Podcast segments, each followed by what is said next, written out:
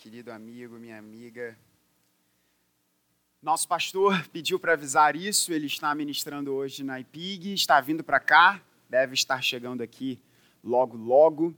Pediu para dar esse aviso porque ele, ele quer estar aqui para orar pelas mães, para rogar a bênção de Deus sobre essas valorosas mulheres do Senhor.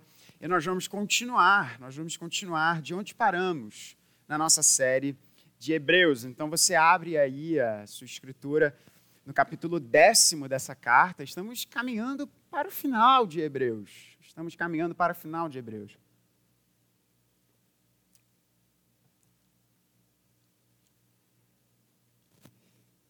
E antes de nós lermos a palavra do Senhor, enquanto você abre aí a Santa Escritura, listinha de supermercado, post-it no computador. Para que, que a gente usa isso? Anotações, para a gente não se esquecer, né?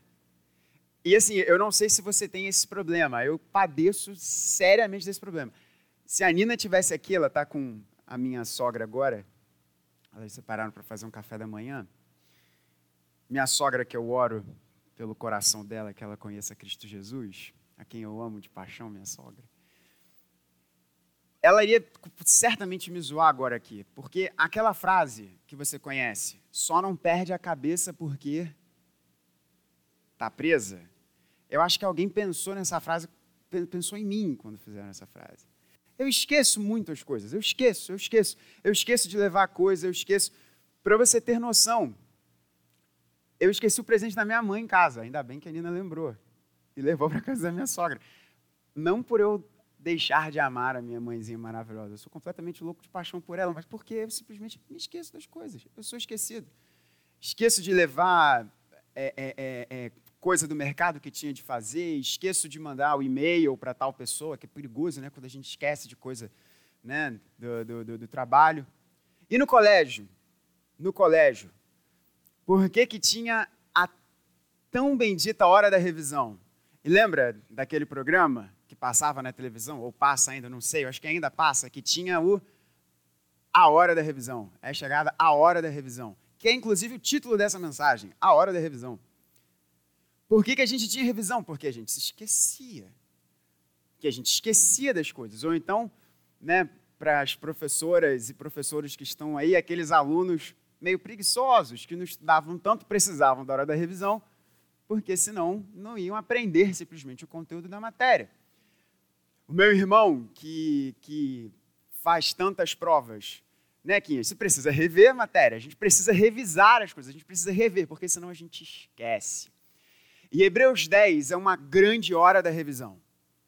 Então, o título dessa mensagem é apropriado. Nesse Dia das Mães, em que as mães tão carinhosamente nos lembram das coisas várias vezes, e que bom que elas fazem isso, mostrando amor, o autor aos Hebreus aqui vai fazer uma grande revisão do que nós temos falado nos últimos domingos.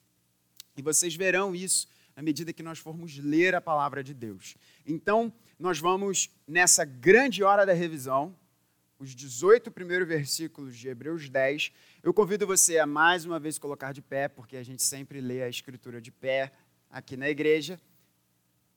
Eu farei a leitura na nova Almeida atualizada e peço que você ouça com fé e atenção a palavra do Senhor nessa grande hora da revisão.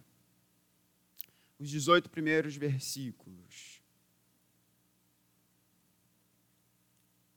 Assim diz a palavra de Deus.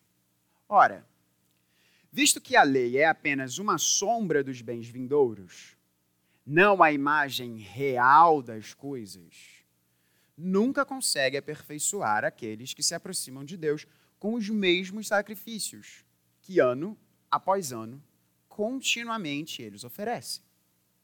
Se isto fosse possível, será que os sacrifícios não teriam deixado de ser oferecidos? Porque os que prestam culto, tendo sido purificados uma vez por todas, não mais teriam consciência de pecados.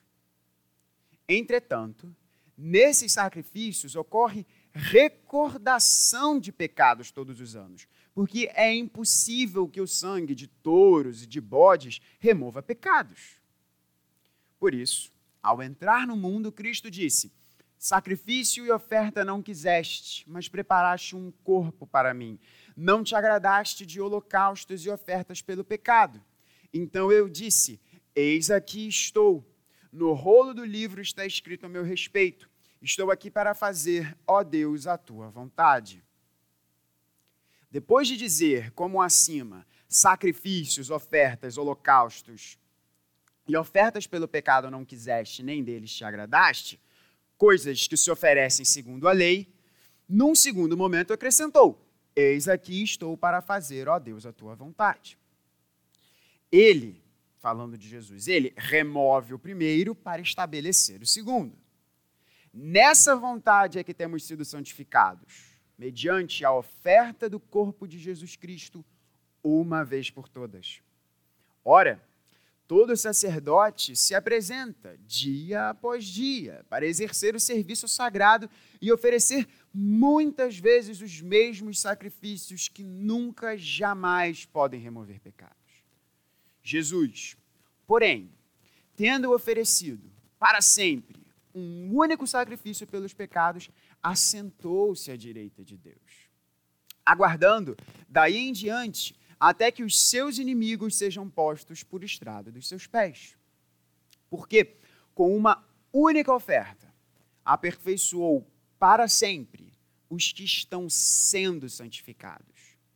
E disto nos dá testemunho também o Espírito Santo, porque após ter dito: Esta é a aliança que farei com eles depois daqueles dias, diz o Senhor. Imprimirei as minhas leis no coração deles e as inscreverei sobre a sua mente. Acrescenta: Também dos seus pecados e das suas iniquidades jamais me lembrarei.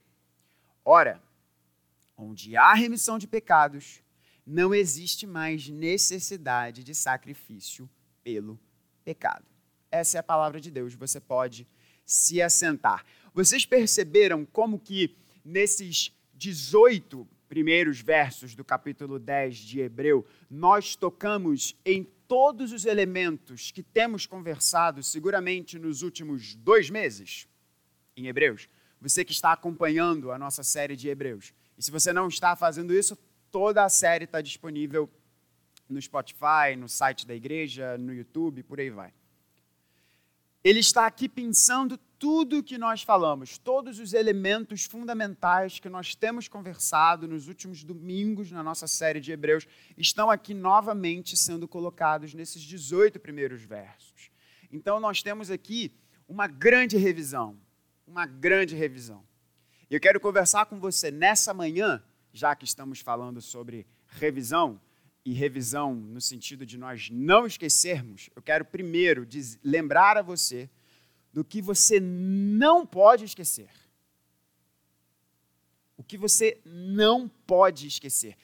De tudo isso aqui que nós falamos, porque de 18 até o final do capítulo 10 e do 11 até o término de Hebreus, nós vamos entrar em novos temas. Então, o autor aqui, o Espírito Santo, está fechando essa argumentação que ele tem levado o nosso coração a meditar, a refletir sobre nos últimos domingos, nos últimos, nas últimas mensagens da nossa série. O Espírito Santo está aqui encerrando esse assunto para iniciar outros. Então, eu quero que você guarde o que você não pode esquecer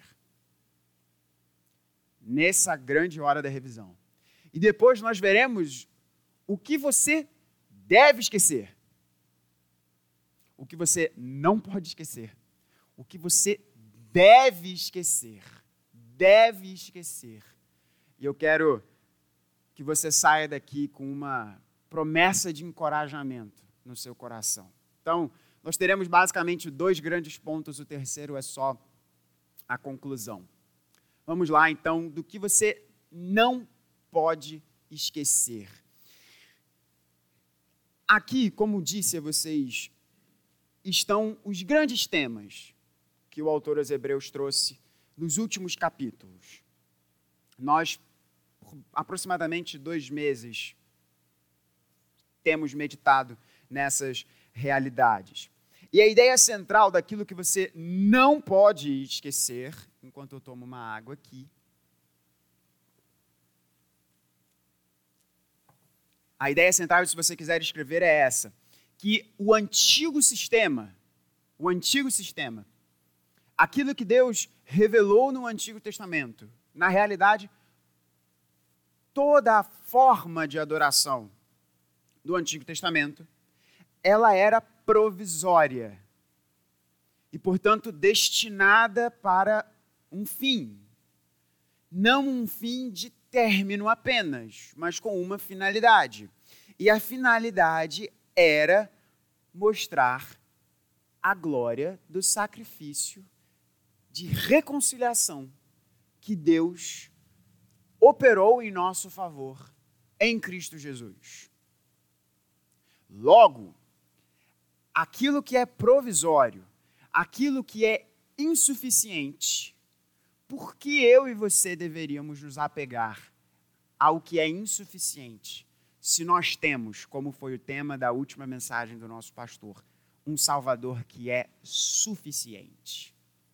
Essa é a grande ideia central daquilo que nós temos falado nos últimos dois meses e do que o autor aos Hebreus aqui coloca para o nosso entendimento. Então vamos dividir essa parte aqui do que você não deve, daquilo que você, perdão, é, tá certo, daquilo que você não deve esquecer, né? Cuja ideia central é todo o sistema anterior ele era provisório, ele tinha um fim, o seu fim é mostrar a Cristo, logo aquilo que é insuficiente, porque eu e você deveríamos nos apegar ao que é insuficiente quando nós temos um suficiente Salvador. Esse é o ponto. Então vamos dividir aqui essa ideia central nos versos. No primeiro verso, o autor dos Hebreus diz, e ele usa uma expressão muito interessante, dizendo que toda a adoração no Antigo Testamento, a forma da adoração no Antigo Testamento, não passava de sombras. É isso que ele usa, é essa expressão que ele usa. Ora, visto que a lei é apenas uma sombra dos bens vindouros, não a imagem real das coisas.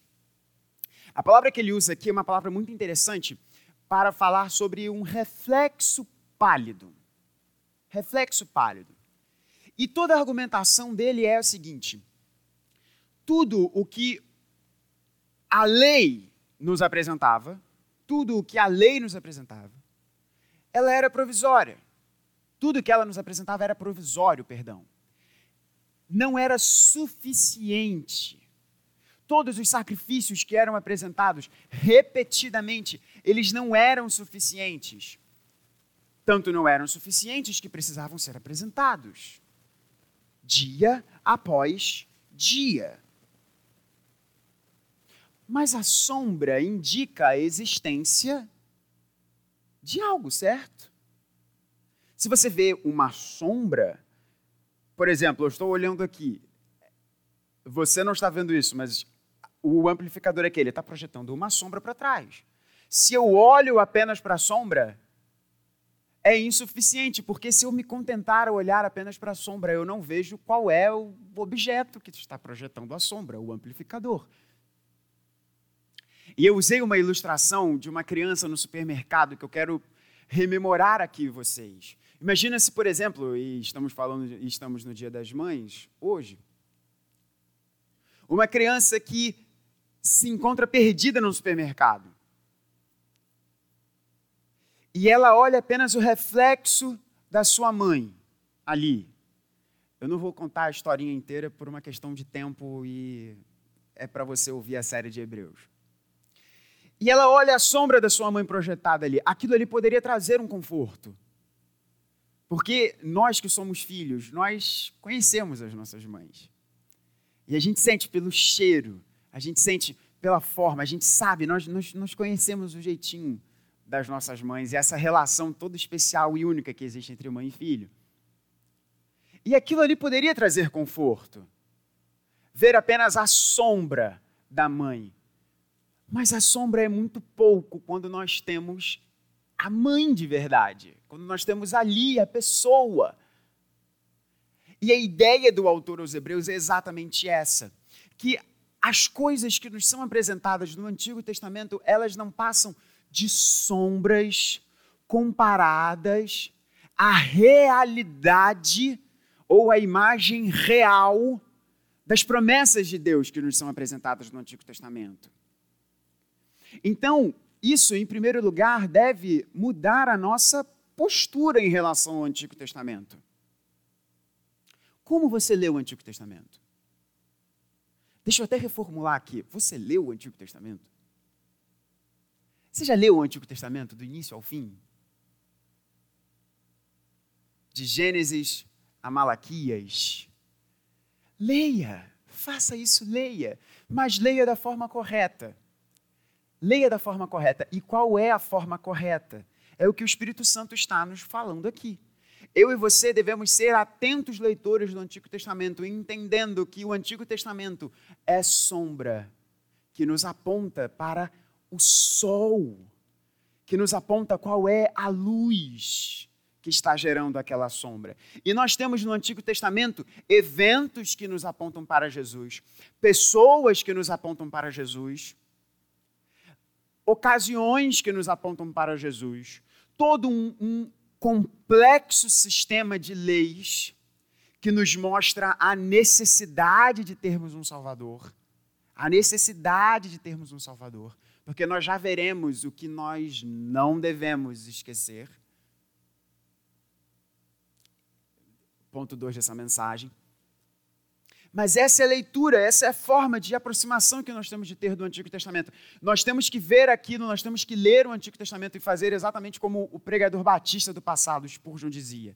Ele dizia uma frase que eu acho interessantíssima, que da mesma forma que em qualquer lugar da Inglaterra há uma estrada que vai dar em Londres, da mesma forma, todo o texto da Escritura existe um caminho dourado que nos leva a Jesus. Então, em primeiro lugar, aquilo que você não deve esquecer é que todo esse sistema, ele não era suficiente. Ele apontava para um fim. E a sua finalidade é Jesus. A sua finalidade é Jesus. Esse é o tema que percorre os versos de 1 a 4 aqui de Hebreus tudo não passava de sombras. Tudo não passava de sombras, e no verso de número 2, o autor vai nos dizer que eles precisavam ser repetidos. E a repetição demonstrava que essa que esses sacrifícios eles não eram um fim em si mesmos, eles precisavam ser repetidos constantemente para mostrar que um dia Deus iria trazer uma solução definitiva para esse problema. E qual era o problema? Qual era o grande problema? Qual é o grande problema da humanidade? Qual é o grande problema seu? Qual é o grande problema meu? A nossa consciência. E falamos disso também há uns domingos atrás. O nosso problema não é quão educados nós somos. O nosso problema não é quão bem ou mal nós nos vestimos. O nosso problema não é com quem nós temos laços de amizade. O nosso problema não é quão recheada ou não é a nossa conta bancária. O nosso problema é a nossa consciência. O nosso problema é moral. É evidente que as outras coisas são importantes e são relevantes. Nós acabamos de ler aqui o Magnificat, em que a nossa irmã Maria exalta a Deus por Deus agir com misericórdia, e isso é o evangelho total. Deus agindo com misericórdia, e nós vimos isso. Nós vimos a fala clara de Maria louvando a Deus pela misericórdia de Deus em relação aos nossos pecados, mas sendo também um Deus que realiza justiça. Porque uma coisa não está separada da outra. Não existe conversão sem mudança de caráter. Não existe. Não existe. E o autor aos Hebreus diz que pelo fato desses sacrifícios serem apresentados o tempo inteiro, o tempo inteiro, eles não traziam a solução para o seu problema, que é o problema da consciência, que é o seu problema de consciência. Você já fez um interessantíssimo e amedrontador e amedrontador exercício de sondar o seu coração, de pedir para Deus te ajudar a sondar o seu coração, a fazer essa oração: Senhor, me ajuda a sondar o coração. E aí ela fica mais amedrontadora ainda, porque você pode pedir para Deus sondar o seu coração. Aí, rapaz, o negócio fica, fica, fica interessante. O problema da humanidade não é econômico, o problema da humanidade não é de educação. Todas essas coisas são muito importantes, mas elas não lidam com a real situação, onde o nosso calo realmente aperta a nossa consciência. E a argumentação dele, a argumentação nessa grande hora da revisão é: todo o sistema antigo, ele apenas fazia você lembrar dos pecados. O papel desse sistema antigo era: você apresenta um sacrifício e você lembra do seu pecado, porque ele não resolve a sua questão. Ele não resolve a sua questão. E aí, deixa eu fazer uma pergunta a você. E eu estou rememorando pontos que nós falamos nos últimos meses, porque, como, vi, como disse, Hebreus 10, de 1 a 18, é uma grande hora da revisão do que o autor nos apresentou nesses últimos domingos. O sistema sacrificial, agora, traz um pouco mais para perto de você. Porque às vezes a gente vê ah, o sistema sacrificial do Antigo Testamento, mas, puxa, isso é uma coisa tão antiga, isso é uma coisa tão distante de mim. Para para pensar nas religiões dos nossos dias. Para para pensar na cultura na qual nós estamos inseridos. Elas não pedem de você um sacrifício o tempo inteiro? Para que você seja aceito? Para que você tenha valor? Para que você se sinta bem diante de um grupo de pessoas ou diante de uma parcela da sociedade? Ou não existe essa fala de que para você entrar no grupo tal, você precisa se vestir de uma determinada forma, você precisa ter determinada coisa, ou você tem que desprezar determinada situação? Para você ser aceito no determinado grupo, você precisa ter este pensamento A, B, C ou D, senão você é rejeitado. Sacrifícios que são feitos. Para você se achar uma pessoa bonita, aceitável, você não tem que ter o seu cabelo de uma determinada forma. Você não tem que ter um tamanho de cintura de uma determinada forma. Você não deve falar de um jeito. Todos nós estamos sempre buscando aceitação. Todos nós sempre estamos buscando relacionamento. Eu estou dizendo alguma mentira aqui? Isso não acontece na nossa vida. Nós não vemos isso na nossa sociedade. E eu não estou dizendo apenas com coisas. Porque isso é muito claro. Para você entrar no grupo tal, você tem que comprar o carro X. Você não pode ter um carro mais assim, simplesinho. Porque senão você não vai ser aceito. Você não vai se sentir pertencendo a um grupo. Ou você não pode deixar que a sua forma física leve, tome alguma determinada direção, senão você não está mais, você não estará mais pertencendo a um determinado grupo. Sacrifícios que são pedidos, sacrifícios que são requisitados o tempo inteiro. Mas você não deve se esquecer que Cristo Jesus apresentou um único sacrifício para que eu e você tenhamos o único relacionamento que verdadeiramente importa. E quando esse relacionamento, quando nós nos entendemos como pertencentes a essa pessoa, todos os outros relacionamentos agora podem ser construídos. Jesus apresenta o sacrifício diante do Pai para que eu e você tenhamos acesso a Ele para que eu e você tenhamos o problema nosso resolvido, que é o problema da consciência. E se você já fez como eu já fiz, e como tantas outras pessoas que se viram numa situação de, ah, eu tenho que fazer tal coisa, eu tenho que falar de um jeito, eu tenho que ter tal coisa, ou eu preciso ter esta ideia para eu me sentir pertencendo a um determinado grupo. Se você já fez isso, eu tenho certeza que você já fez. Você percebeu que aquilo não te trouxe o que você estava buscando. Não trouxe o que você estava buscando. Mas o sacrifício de Jesus, o sacrifício de Jesus, o Espírito Santo em Hebreus nos diz, é este sacrifício que nos leva a Ele. E isso eu e você não podemos esquecer. E pastoralmente eu quero dizer para você: sonda o seu coração.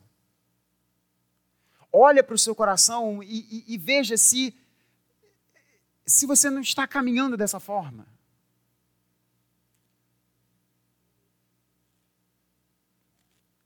Eu e você, nós fomos feitos para adorar. Nós sempre estaremos adorando. Os ateus adoram. A grande pergunta é: a quem nós estamos adorando? A quem nós estamos adorando? Sonde o seu coração, feche a porta no quarto, conversa com Deus. Senhor, será que eu estou me deixando levar por determinadas coisas que estão tomando um peso no meu coração que não deveriam ter?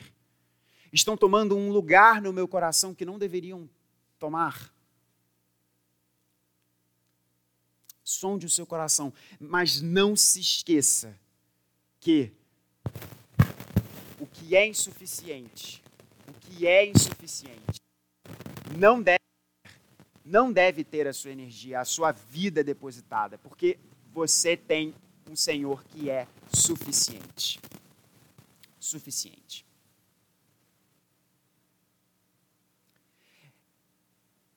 O autor aos Hebreus continua, e aí assim a gente fecha esse ponto para a gente ir para o segundo e parte final da nossa mensagem. Ele também interessante. Nos versos de número 4 até o versículo de número 9, o autor aos Hebreus usa uma interessante argumentação sobre o papel da obediência o papel da obediência. Ele vai nos dizer, no verso número 4, é impossível que o sangue de touros e de bodes remova pecados. Por isso, veja a argumentação. É impossível que o sangue de touros e de bodes remova pecados. E fazendo uma aproximação bem para os nossos tempos, é impossível que os sacrifícios das nossas religiões de hoje em dia que falam para você, você tem que fazer isso, você tem que fazer dessa forma, você tem que falar tal coisa, você não pode falar isso, você não pode pensar dessa forma, você tem que defender tal coisa para você se sentir aceito, porque é o pecado que faz separação entre nós e Deus. Ele fala, porque é impossível, no verso de número 5, por isso. Ao entrar no mundo, Cristo disse, e é interessantíssimo porque aqui ele cita o Salmo 40 de Davi. E quando você lê o Salmo 40 de Davi, você fica numa. Uai, Davi não podia estar falando dele mesmo. Leia depois o Salmo 40. E é exatamente essa argumentação do Espírito Santo aqui. Que quando Davi escreve o, número, o Salmo de número 40, ele não está falando dele mesmo. Ele está falando de Jesus. E olha o que Jesus diz através da pena de Davi: Sacrifício e oferta não quiseste, mas preparaste um corpo para mim. Não te agradaste de holocaustos e ofertas pelo pecado. Então eu disse: Eis aqui estou. No rolo do livro está escrito o meu respeito. Estou aqui para fazer, ó Deus, a tua vontade para nós fecharmos esse ponto de revisão sobre o que você não pode esquecer, é que você não pode obedecer a Deus sem Jesus. E quem verdadeiramente obedece ao Pai é Jesus. É Jesus. Aquele salmo maravilhoso, aquele salmo Quem subirá ao monte do Senhor? Aquele que é limpo de mãos e puro de coração. Não é você, não é de você que ele está falando, não. Não é de você. É de você a, partir do momento que você crê em Jesus. Mas Davi estava dizendo: quem subirá ao monte do Senhor? É uma pergunta. A pergunta que Davi faz é: diante da beleza de Deus, diante da sua justiça, diante do caráter do Senhor, quem pode se colocar diante dele? Quem pode? Era a grande pergunta de Lutero. Diante de um Deus justo, quem pode se colocar diante dele? Quem pode ir diante do Senhor? Como que eu e você podemos nos colocar diante do Senhor, sendo Ele como Ele é? Sendo Ele quem Ele é? Tendo Ele a justiça como Ele tem? Na realidade, Ele é a própria justiça. E olha que argumentação interessante que o Espírito Santo de Deus nos diz aqui. Ele diz que é Cristo quem diz: Eis estou aqui para fazer, ó Deus, a tua vontade.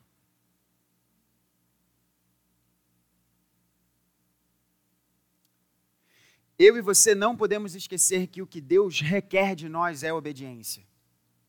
É obediência. Cristão, Deus quer a sua obediência. Só que não é popular falar isso, né? Não é popular. Não é popular falar de pecado e não é popular falar de santificação. Mas o que o Senhor Jesus diz é: aquele que me ama, me obedece. Quem me ama, me obedece. E o que o Espírito Santo está nos dizendo aqui é: sacrifício e oferta não quiseste. Tu não te agradas de holocaustos e ofertas pelo pecado. Mas espera aí, não foi o próprio Deus que criou esse sistema sacrificial no Antigo Testamento? Não parece incongruente aqui? Mas o que o autor está querendo nos mostrar é que Deus não quer a sua adoração sem a sua obediência. É esse o ponto. Deixa eu falar uma coisa muito séria aqui com você. E eu estou falando isso em primeiro lugar para o meu coração. Não adianta nada a gente vir aqui para frente, ou você aí do seu banco, fechar o seu olho, erguer as suas mãos, levitar no templo, fazer o que for, se nós não tivermos uma vida de obediência. Porque sem Jesus, nós não temos como obedecer a Deus. E Jesus vem para ser o servo obediente. Ele vem para cumprir a vontade de Deus. Ele é aquele que cumpre a vontade de Deus no nosso lugar. É o que diz aqui o texto: Eis aqui estou. Eis aqui estou para fazer, ó Deus, a tua vontade. O Espírito Santo está nos dizendo: é Cristo quem diz isso. Mas presta atenção, meu irmão, minha irmã. A partir do momento que a nossa vida está escondida em Cristo Jesus, eu e você podemos obedecer. Não se deixe levar por uma fala de graça barata. O amor de Deus é maravilhoso e o amor de Deus nos encontra como estamos, em, nas circunstâncias em que estivermos, mas o amor de Deus é tão maravilhoso que ele não nos deixa nessas circunstâncias. Portanto, obedeça, e isso você não pode esquecer. A vida do cristão é uma vida de obediência, de obediência à palavra de Deus.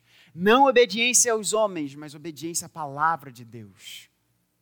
E isso você não pode esquecer. Verso de número 10. Nessa vontade, na vontade de Jesus em obedecer a Deus, é que temos sido santificados mediante a oferta do corpo de Jesus Cristo, uma vez por todas. Então, para a gente fechar esse ponto de revisão, um, Todo sacrifício do Antigo Testamento tinha um propósito, uma direção, uma finalidade: mostrar a Jesus. E os sacrifícios do Antigo Testamento eles não eram suficientes para resolver o nosso problema. E o nosso problema é a nossa consciência. e Cristo Jesus vem obedecer ao Pai para resolver o nosso problema de consciência. Ele é quem obedece. Ele obedece ativamente cumprindo a lei e obedece passivamente sofrendo em nosso lugar a justa retribuição pelos nossos pecados. Ele é quem obedece e a partir do momento que a nossa vida está unida a ele, eu e você temos que obedecer, porque o Senhor Jesus disse: "Aquele que me ama é quem guarda os meus mandamentos". argumento final aqui da nossa mensagem para nós irmos para uma promessa de encorajamento. O que você deve esquecer? O que você deve esquecer?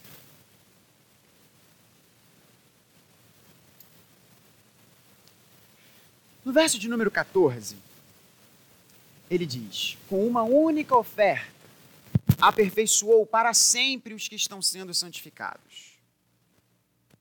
E disso nos dá testemunho também o Espírito Santo, porque após ter dito: Esta é a aliança que farei com eles depois daqueles dias, diz o Senhor, imprimirei as minhas leis no coração deles e as inscreverei sobre a sua mente.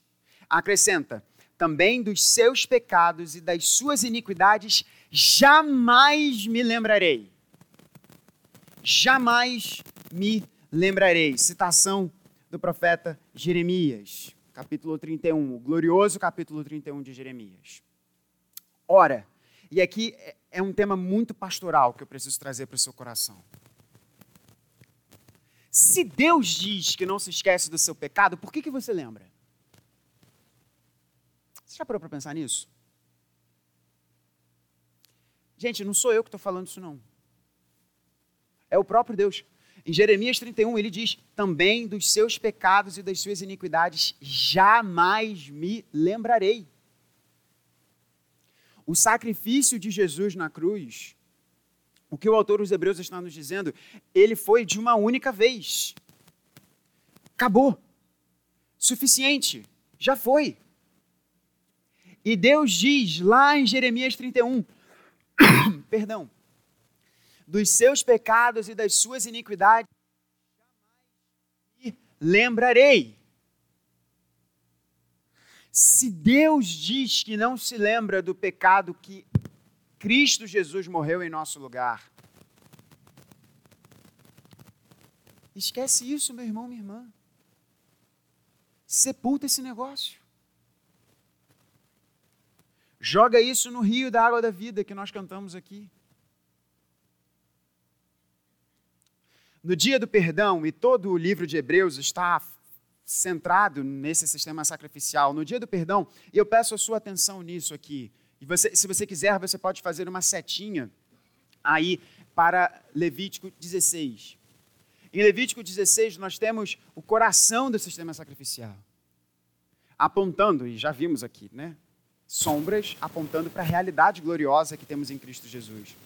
E o que, e, a, e o que acontecia? Eu, mais uma vez, peço a sua atenção. O sumo sacerdote que aponta para o sumo sacerdote perfeito, Cristo Jesus, que nós cantamos aqui, né? Eterno sumo sacerdote. Eu amo essa canção tão antiga, é Hebreus do início ao fim. Ele oferecia um sacrifício quando entrava no Santo dos Santos, em seu lugar, e depois ele colocava a mão sobre a cabeça de um bode. Quer que eu pegue outro microfone?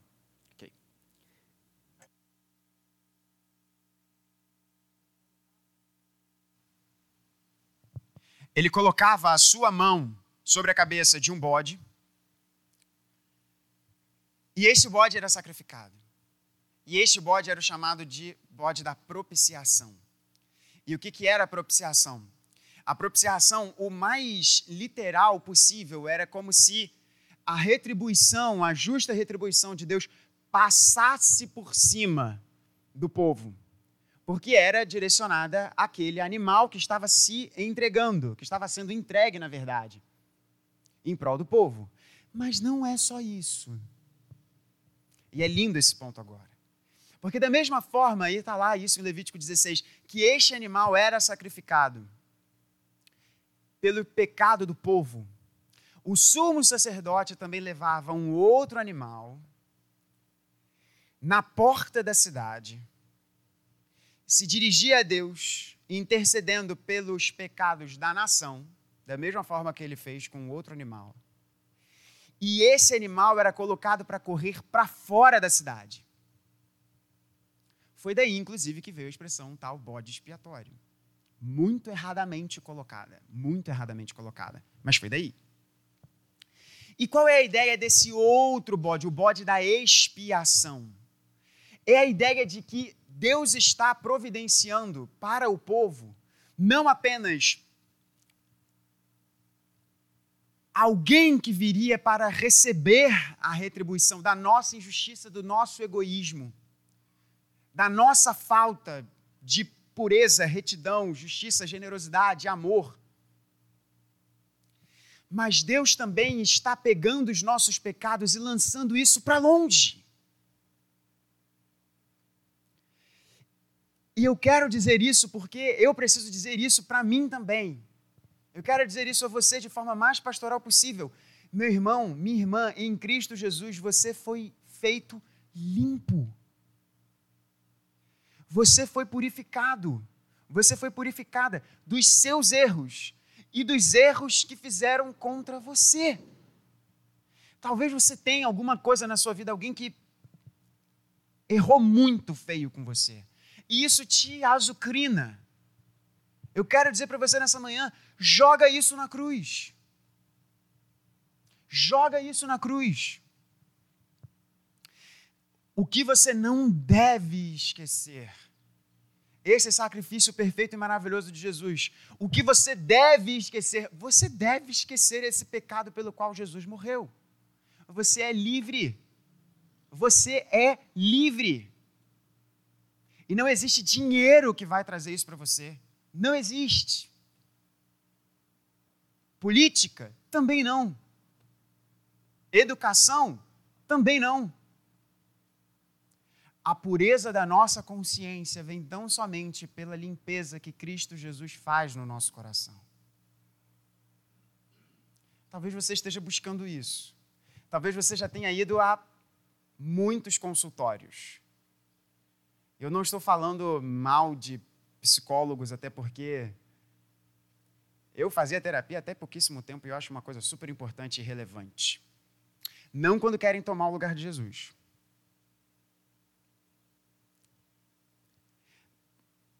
Mas a nossa consciência e o drama da nossa consciência só pode ser verdadeiramente aplacado por meio de Cristo Jesus. Portanto, se Deus se esqueceu dos seus pecados, por que você deveria lembrar deles? E é ruim, não é? Às vezes você está num momento maravilhoso e você lembra de uma coisa errada que você fez. Nessa hora você tem que pregar o evangelho para você mesmo e dizer: Deus disse para mim que Ele não se lembra dos meus pecados e das minhas iniquidades. Louvado seja o nome do Senhor Jesus que morreu no meu lugar. Para a gente fechar uma promessa encorajadora para a sua vida. E ela se encontra no verso de número 14.